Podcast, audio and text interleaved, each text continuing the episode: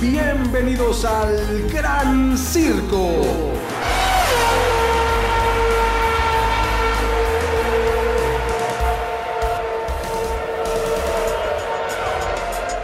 ¿Cómo están? Bienvenidas, bienvenidos al Gran Circo, este espacio dedicado completamente a la Fórmula 1.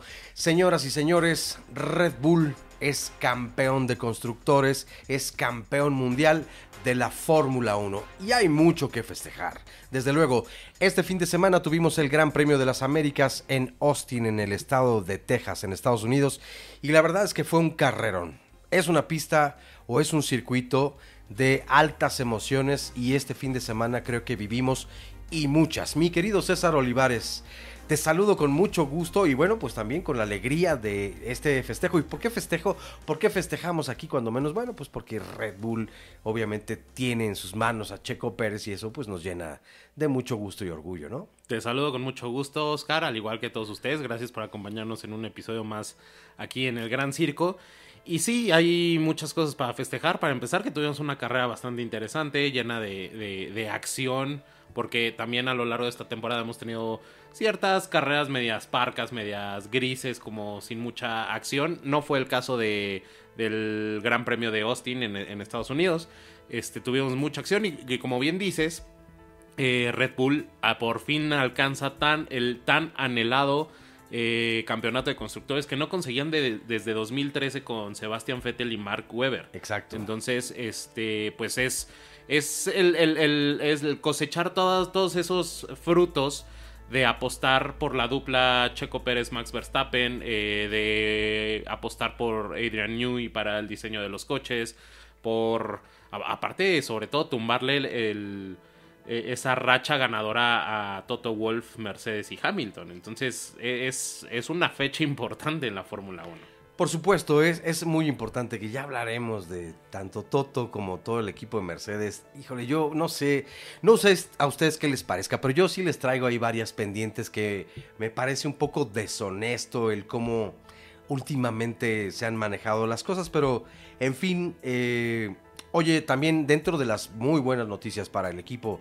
de Red Bull, hay otras malas, ¿no? Fallece este fin de semana, poquitos minutos antes de comenzar la quali, la prueba de clasificación, dan oficialmente la noticia de que fallece Dietrich eh, Mateschitz, que fuera el cofundador y propietario de Red Bull, que hizo, bueno, cosas muy buenas también por el deporte motor por muchos deportes. Porque ya ves por los deportes extremos. Porque Red Bull exactamente comenzó, e, era un genio de las estrategias, ¿no? Entonces él comenzó a apoyar mucho los deportes extremos y se le metió en la cabeza el mundo de la Fórmula 1 y poco a poco fue entrando, obvio no fue y llegó así nada más de sopetón, compró una escudería, fue poco a poco creciendo. Primero fue eh, patrocinador, creo que de Sauber, fue el primer equipo al que patrocinó y finalmente lo termina, termina comprando un equipo Ford, el Jaguar, de Ford.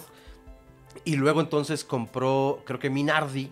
Sí, creo que compra Minardi después y eso lo convierte en Toro Rosso, eh, que ahora es Alfa Tauri, exactamente. Y así fue como fue creciendo, porque a ver, pregúntenle a quien quieran, la Fórmula 1 es un deporte carísimo y este señor pues no tenía todos los medios en un principio, pero sí la estrategia y la inteligencia, entonces abogó mucho por su marca. ¿Y, sabes por e quién también abogó? Por Checo Pérez. también, para Al, momento de tomar la decisión de, la directiva de Red Bull sobre a quién iban a fichar, así es. Este, él, se inclinó mucho por Checo Pérez. Sí, la verdad es que el señor Mateschitz eh, muy bien en ese sentido, le dio el voto de confianza al mexicano, al tapatío, y Checo se lo agradeció mucho. De hecho, le dedica la carrera no tiene el mejor de los resultados. Checo Pérez, pero cuarto lugar. Pero sí, cuarto lugar, exacto, pero no fue no fue el mejor fin de semana para Checo, ya lo relataremos ahorita un poco, pero bueno, esa fue la noticia eh, triste, no solamente para la escudería de Red Bull, eh, inmediatamente en las redes sociales todas las escuderías empezaron a promulgarse pues por el sensible fallecimiento de Dietrich y creo que lo hicieron con mucho respeto porque efectivamente fue una persona que le dio gran parte de su vida a la Fórmula 1 y con mucho entusiasmo. Entonces, pues descanse, en paz a los apenas 78 años. Digo, todavía era una persona mayor, pero todavía algo joven, ¿no? Claro. Sí, eh, pues de con, con esta mala noticia que, que, nubló un poquito el fin de semana en, en Estados Unidos, eh, se llevó a cabo el Gran Premio. Y pues hay muchas cosas para decir de este Gran Premio. Accidentes, eh, eh, cosas, eh, penalizaciones post carrera que no se pueden oye, creer. Oye, oye, oye, ese es un bombazo. Bueno, no bombazo, pero esa es una cosa que es de escándalo total. Déjame nada más agregar algo rapidísimo para que te arranques con el resumen de la carrera. Yo podría decir que voy a extrañar de verdad mucho a Nicolás Latifi. Go Tifi, por favor, ojalá no te fueras.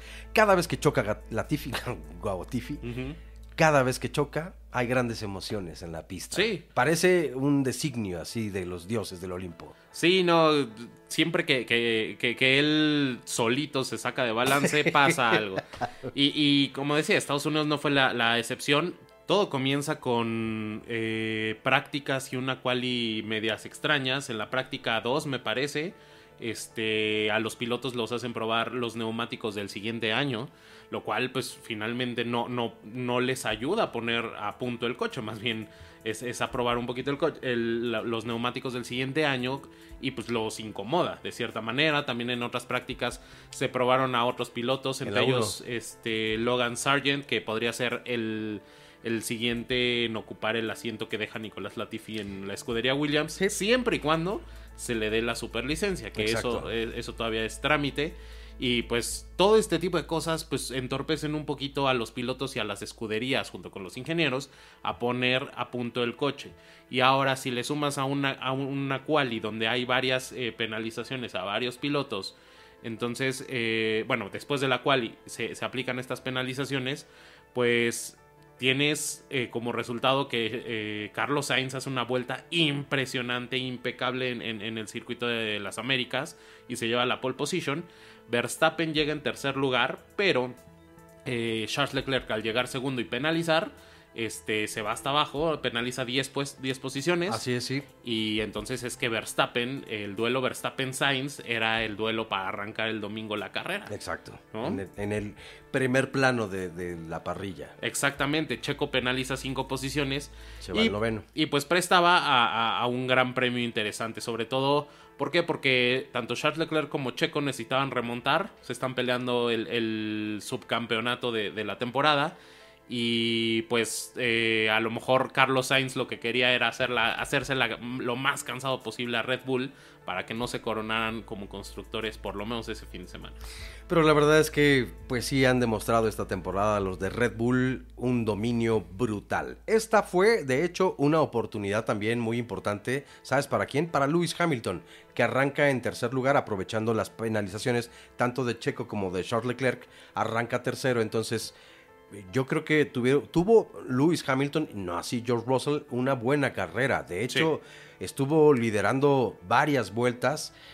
Algunas personas pensaron, se acabó la maldición y por fin Lewis Hamilton va a conseguir.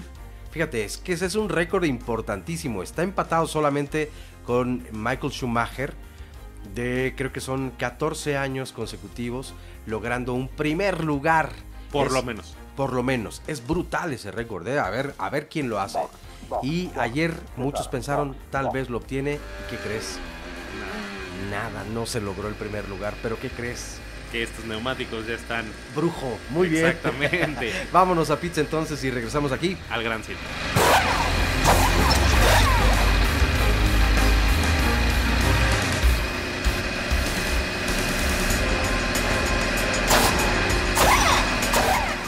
Pues ya estamos de regreso aquí en el Gran Circo analizando el Gran Premio de Estados Unidos en, que tuvo lugar en Austin, Texas, en el Circuito de las Américas. Oye, y la carrera arranca eh, con un rebase inmediato prácticamente de Max Verstappen a, Charles a Carlos Sainz, perdón, eh, tomando la primera posición y nuevamente Carlos Sainz se encuentra con la mala fortuna de que George Russell se lo lleva de frente. No es la primera vez que George Russell le arruina la carrera a alguien, ¿eh? Por cierto, ya se le ha arruinado también a Checo y a otros pilotos. Eh, sí, muy lamentable lo de Carlos Sainz. Te, te decía yo antes de que comenzáramos esta grabación, Pues la verdad es que yo creo que la mala suerte que Checo casi siempre traía en todos los grandes premios se la pasó, se la contagió a Carlos Sainz porque cómo le ha llovido, pero en serio al pobre de Carlos, porque lo ha hecho fantásticamente bien, la cual la hizo estupendamente bien y yo creo que era una muy buena oportunidad. Más allá de quitarle tal vez un, buen puntaje o suma de puntos a la escudería de los de Red Bull, yo creo que para cosecha personal le hace falta, porque es un buen piloto Carlos Sainz, está en una buena escudería la suerte no los ha acompañado y también lo hemos dicho en otros episodios, la estrategia en algunos grandes premios por parte de Ferrari, las fallas en los pits, ha sido lo que ha acabado un poco con, con la temporada del español, pero la verdad es que lo ha hecho fantásticamente bien y ayer otra vez la mala suerte, pero también yo diría ahí un poco la mala leche porque en ningún momento es Carlos Sainz imprudente, no cambia ni la línea ni nada es Russell quien se lo lleva. Sí, quien frena tarde y se sigue de frente. En algún momento decían que algo tenía de corresponsabilidad Carlos Sainz. A mí no me lo parece. A mí me parece que es claramente solo George Russell el que se lo lleva. No, y definitivamente si vas entrando en esa curva que es tan cerrada, vienes del, arranque, eh, todos los, justamente el arranque de la carrera todos los coches se van a, juntar ahí, no puedes darte el lujo de frenar tan tarde o, arriesgar. Sobre todo la carrera va empezando. Entonces, eh, yo creo que ahí George Russell se equivoca fuertemente. y, sí, desgraciadamente se lleva Sainz, que, que, si bien esta temporada también empezó con errores de él, recordemos que en Australia se queda trabado en la grava, en, en, Imola eh, también se despista. Eh, ha venido reconstruyendo su confianza en el Ferrari con buenos resultados. Exacto. Este, ya se llevó su primer gran premio en esta temporada. Y además no en cualquier pista, en Silverstone. En Silverstone. Entonces, eh, el pole position, lleva, viene haciendo bien las cosas y, y sinceramente para mí incluso las viene haciendo mejor que Charles Leclerc. En ocasiones sí. Y, y sí da un poquito de, coraje, un, deja una sensación extraña el que por culpa de otro piloto, de la imprudencia de otro piloto, le arruinen la, carrera a un piloto que podría dar mucho espectáculo y, hacer las cosas muy bien. Fíjate que a mí ya George Russell no me parece ese lord, ese caballero en la pista que había mostrado en un principio y al que todo el mundo admiraba, los pilotos, me refiero a ellos, que decían, no, no, no, con George Russell nunca tienes un solo problema, es todo un caballero, sé del paso. Sí hay evidentemente una buena competencia, pero él nunca te va a masacrar, no se va a tirar. Ahora sí lo está haciendo. Yo no sé qué le está pasando, tal vez ya es un poquito la impotencia, la impaciencia de no haber cosechado grandes cosas en la temporada, porque él era el que iba, pues yo creo que todo el principio y gran parte de la mitad del año ganándole a Lewis Hamilton y dejándolo, sí, bastante más atrás. De hecho, el más regular de la temporada hasta la mitad había sido George Russell, ¿no? Porque no contaba con abandonos. El primero fue hasta Silverstone y ese fue un accidente completamente donde él sí no estaba involucrado. Pero a raíz de ese momento yo creo que ahí viene para abajo un poco George Russell que no termina puntuando. Y lo hace sospechoso, ¿por qué? Porque Carlos Sainz y George Russell justamente son los que están compitiendo por el cuarto lugar en la parrilla, ¿no? En el campeonato de pilotos. Entonces. Es como si Charles Leclerc tuviera un toque con, Checo, o viceversa, digo, ahí, ahí se puede prestar a malas interpretaciones. Exacto. Y, también hay que reconocerle a Checo que aunque no, no pudo lograr un, resultado que seguramente él esperaba o que todos nosotros eh, eh, hubiéramos querido, eh, logró un cuarto lugar pero hay que aplaudirle que lo hizo con el coche a la mitad, porque eh, muy temprano justamente en la, en la primera vuelta hay un toque, no recuerdo con quién me parece que es con un, botas. un Alfa Romeo. Así es. Este, y un... Pierde el emplate, la parte final del alerón delantero. Ajá, del lado derecho. Y a pesar de que sí se mete a pits, no, no le cambian el, frente del coche para no, no, no tardarse más. tiempo, nada más neumáticos. Eh, lo hace muy bien, aguanta muy bien a, a los dos Mercedes, eh, incluso en algún momento se, acerca bastante a Charles Leclerc. Entonces, una gran carrera de Checo. Terminó a siete milésimas, casi ocho, pero a siete milésimas solamente. Yo creo que una vuelta o dos vueltas más y le da alcance Checo Pérez a Charles Leclerc. Y, que venía, por cierto, Charles Leclerc eh, gastando más las llantas porque venía justamente huyendo de Checo. Y Checo en un momento se empezó a, alejar nuevamente de Charles Leclerc porque también venía guardando las llantas al final. Oye, pero este asunto que mencionas de que no le cambian el alerón delantero los de Red Bull en, la entrada a pits, a mí me pareció extraño. Te voy a decir por qué. Tuvieron, la primera parada fue de 2.1 segundos. Checo tiene, creo que cuatro, eh, las cuatro paradas más rápidas en el año, a diferencia de cualquier otro piloto. Lo han hecho muy bien con él. ¿Te acuerdas la temporada pasada donde solamente era con Max Verstappen, Ajá. donde tenían grandes paradas y con Checo se equivocaban? Ahora no es que haya sido al revés, con Max han tenido buenas paradas, muy buenas, pero con Checo han sido excepcionales. Sin embargo, ¿cuánto tiempo te llevas en cambiar el alerón? ¿Te gusta dos o tres segundos máximo? ¿Más? La segunda parada no es tan buena, es de 3.8 me parece, más o menos. Yo sé que se hubiera llevado un poco más, pero lo que hay que pensar, claro, yo no soy ni ingeniero, ni mecánico, ni estratega de Red Bull, soy solamente un humilde servidor de aquí del Gran Circo. No, pero a lo que voy es, ¿cuántos segundos te pudo haber dado de ventaja en carrera? el cambio de ese alerón. Eso me hubiera gustado ver. Yo toda la carrera, la verdad es que me lo, me lo pregunté. Sí, lo hizo muy bien Checo, nunca se quejó, dominó bien el coche, ahora sí que a la bestia. Sin embargo, yo creo que le hubiera dado una ventaja extra y pudo haber alcanzado a Charles Leclerc. Y por cierto, hablando de la mala fortuna que en otros momentos ha acompañado a Checo, ayer un poquito, ¿eh? Se le asomó ahí discretamente la mala suerte. Le dijo, ¿qué hubo, Checo? ¿Te acuerdas de mí? No me olvides, ¿eh? Porque los accidentes que se suceden en la pista y que provocan entonces los safety cars hacen que tanto Charles Leclerc como Lewis Hamilton tengan mucha suerte Sí. y entonces aprovechan esos eh, safety cars para ir a cambiar las llantas. Sin perder tantas posiciones. Lo que Checo había hecho sin los safety cars. Claro. O sea, él pocas veces tiene la suerte de poder cambiar neumáticos cuando está en safety car. Casi siempre lo hace en tiempos normales y obviamente si pierde más segundos. Claro. Entonces le dieron alcance a Checo y de hecho hasta rebase, ¿no? Claro. Sí, no, eh, a veces la, la suerte no está de- del lado de algún piloto. Y sobre todo un safety car que te puede cambiar la carrera y se la puede cambiar a todos los, a todos los pilotos. Pero finalmente es muy rescatable lo, lo- lo que hizo Checo Pérez. Eh, algo que no es rescatable es la maniobra que Stroll tuvo con, con el rey de España, con Fernando Alonso. Que, No- no me digas que de ya- verdad sí me daba algo porque yo dije aquí le puede pasar algo a nuestro rey. De, de- de verdad. Fernando que Alonso. Yo, yo sí, sí quisiera que la FIA hiciera algo con este tipo de pilotos porque no puede ser que Nicolás Latifi y Lance Stroll, y los digo puntualmente, Nicolás Latifi ya se va, pero Lance Stroll sigue. Eso no es posible. ¿Cómo puede seguirá. ser que tenga maniobras así en carrera? Por Es- Dios santo. Es increíble cómo le cambió la trayectoria, ¿no? Y se mete otra vez. Al último segundo. No, no, no, no. La verdad es que, perdón, y ¿sabes sumamente imprudente. No, no sé si ustedes lo ubiquen, eh, si no se los vamos a dejar aquí. También tuvo un accidente muy similar en 2016 en Australia, Alonso, eh, con Esteban Gutiérrez, piloto mexicano, que fue prácticamente la misma maniobra donde, donde Alonso tiende a pegarse mucho al coche de adelante para, para aprovechar que el, el coche de adelante va rompiendo el aire El rebufo. el rebufo, toma el rebufo, se pega lo más posible y hace el rebase. Pero entonces tú como, como coche, eh, en este caso Lance Stroll o en aquel caso Esteban Gutiérrez, tienes que ir espejeando.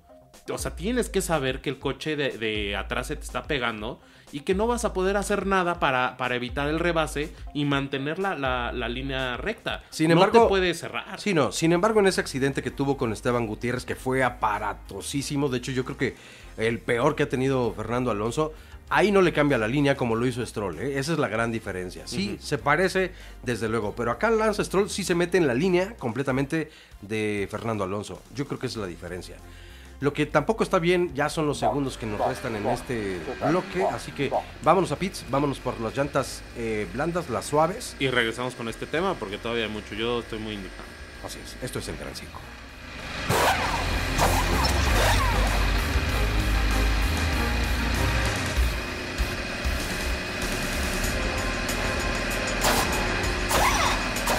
Ya estamos de regreso aquí en el Gran Circo y nos quedamos eh, con el percance que tiene eh, Lance Stroll con Fernando Alonso. Eh, a raíz de este choque, eh, el, el coche de Alonso pues queda dañado. y circuló varias vueltas con el espejo de... El, el lateral derecho, ¿no? Lateral Bueno, sí, derecho, obviamente ajá. no hay otro. Eh, Este, pues literalmente Bailando, flojo, sí. bailando hasta que termina por desprenderse. Sí, ya en la parte final de la carrera. Ajá. Y, pero varias vueltas estuvo, eh, como tú dices, bailando. A lo que yo digo, ¿por qué si la FIA considera que este coche puede ser peligroso para la carrera y para los demás pilotos, no obligan a Alonso, no le sacan una bandera de, hey, pasa pits, que reparen tu coche y si no, pues retírate. ¿Por qué le permiten eh, circular hasta que se desprende el coche? Acabar la carrera, se echa un perdón, pero un carrerón. Porque a pesar del choque, eh, regresa a pits, va hasta el último lugar, vuelve a subir con todas las pa- demás paradas de pits y demás. Sí, sí, sí. Acaba en séptimo lugar. Así es. Séptimo lugar. Entonces, para que al final le metan una penalización de 30 segundos que lo llevan hasta el decimoquinto lugar, perdiendo todos los puntos, eh, quitándole lo épico de, de- de su carrera. Sí. Y finalmente una penalización que, que, oye, Fia, si tú eres el árbitro y no dices que esto es peligroso, este, ¿por, ¿por qué no me lo dijiste en el momento? Completamente injusto, estoy de acuerdo. Hizo una gran carrera Fernando Alonso. Igual Sebastián Vettel también. Carrerón, el- el, de ayer. Yo creo que hubo muchos. Ayer hubo muchas emociones y creo que estuvo muy bien, lleno por todas partes de altas satisfacciones. La carrera Fernando Alonso es. Yo creo que injustamente truncada ayer, porque sí, con esta penalización que además es, oye, Es eh, drástica, 30 segundos. muy, muy. No se ha visto. ¿No? En años. 30 segundos, yo no los recuerdo, ¿eh? La verdad es que ejemplar, yo creo que es más que ejemplar, se ensañaron con el buen Fernando Alonso. Normalmente son que- cinco segundos Que no en tenía por qué, por qué haber hecho de esa forma, ¿no? Entonces sí, le arruinaron completamente la carrera y me parece lamentable y además muy cuestionable para Y los es- directivos de la FIA. Es que algo curioso es cuando eh, los coches terminan la carrera, revisan el coche de Fernando Alonso y, y es, esto es un procedimiento regular de la FIA, revisan todos los coches que no haya anomalías y demás y no apuntaron nada del coche de Fernando Alonso. Entonces eh, después eh, hay, hay reclamos de, de otras escuderías de, oye, ¿por qué permitiste a Alonso tal? Y como no había nada anotado de, anomalías, es ahí donde se ensañan, como para intentar eh, cubrir un poco la incompetencia previa de, de- de los directores de carrera. Exacto, Y sí. eso es lo que no se vale. Sí, no se vale. Yo creo que sí. Es, es- es como tratar de tapar tu error con una, una sanción más dura para decir, ah, bueno, acá omitimos un poco, pero en realidad lo- nuestro deseo siempre fue Claro. este. No, perdóname. Oye, bueno, perdón, pero todavía tenemos más cosas que hablar. Pero esto que acabas de tocar eh, me recuerda que también Haas al final de la carrera recomienda que a Sergio Checo Pérez por esta falla o eh, la parte exterior del alerón delantero del lado derecho había volado, que también entonces se le sancionara tipo como lo que hicieron con Fernando Perdón, Alonso. ¿Haas o Matías Binotto a través de Haas? Pues Matías Binotto, que por cierto no estuvo, está enfermo, no estuvo ayer en carrera y este fin de semana porque está enfermo. Eh, sí, claro que es la estrategia de Ferrari a través de Haas, es corre, ve y dile a, Ujú. tú, ven chamaco, te doy 10 pesos y tú di que, ¿no? La verdad sí, claro, pero es increíble todo el escándalo que hay en este momento alrededor de la escudería Red Bull, porque esto fue nada más para pues tratar de impedir que Checo quedara en cuarto lugar y que entonces se despegue un poco más Charles Charles Leclerc. Leclerc, que por cierto déjenme darles rápidamente cómo están en este momento. Se llevan dos puntos. Se llevan dos puntos, son 2.67 para Charles Leclerc y 2.65 para Checo Pérez. 3.91 Max Verstappen que sigue. Ah, por cierto, Max ya tiene el, el récord de empatado de 13 victorias en una sola temporada. Exactamente. Le quedan tres carreras para romper el récord y todavía ampliarlo un poco más si quisiera. Pero en este duelo, donde van por el 1-2, todavía que es lo que quiere también Red. Bull. hacer con Max Verstappen y Checo Pérez en primero y segundo lugar en el campeonato de pilotos, ahí lo quieren estropear un poco. Pero a mí me parece que hay una campaña durísima negra en contra de Red Bull por todas partes. Toto Wolf haciendo recomendaciones de que lo de la investigación este del presupuesto que rebasó Red Bull y que Red Bull dice, bueno, pero en alimentación y que los días de los empleados que han faltado, sí, que también las mejoras del automóvil, no, no, a ver, chequen El sueldo de Adrian Newey. el sueldo de Adrian Newey, en fin, hay un- varios puntos hay que hay que revisar y sí, las cosas que se tengan que hacer legalmente. Pero sabemos que Toto Wolf en realidad no es una ovejita cualquiera, así muy inocente y tal.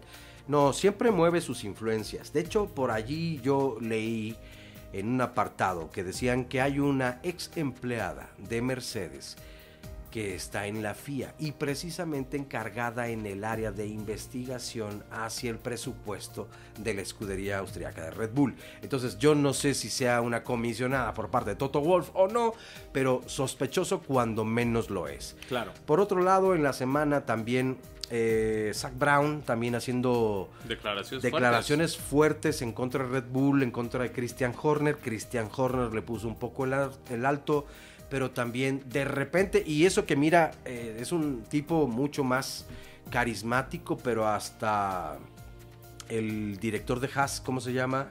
Eh, ah, se me fue el nombre. Gunther. Gunther. también ahí hace de repente ciertas declaraciones y dices ¿Es verdad todo lo que está pasando? Y por otro lado, en cuanto a pilotos, la carrera de ayer, ahí en el circuito de las Américas, en Austin, en Texas, ahí tienes un Lewis Hamilton que yo sé, es la impotencia también, es la desesperación por querer lograr cuando menos un primer lugar va a perder ese récord Lewis Hamilton, o bueno, más bien ya se queda empatado, no va a poder rebasar el de Michael Schumacher de 15 veces o 15 temporadas, cuando menos con un primer lugar ayer en esta desesperación, ¿cuántas veces no fue acusando a Max Verstappen de que salía de los límites de la pista?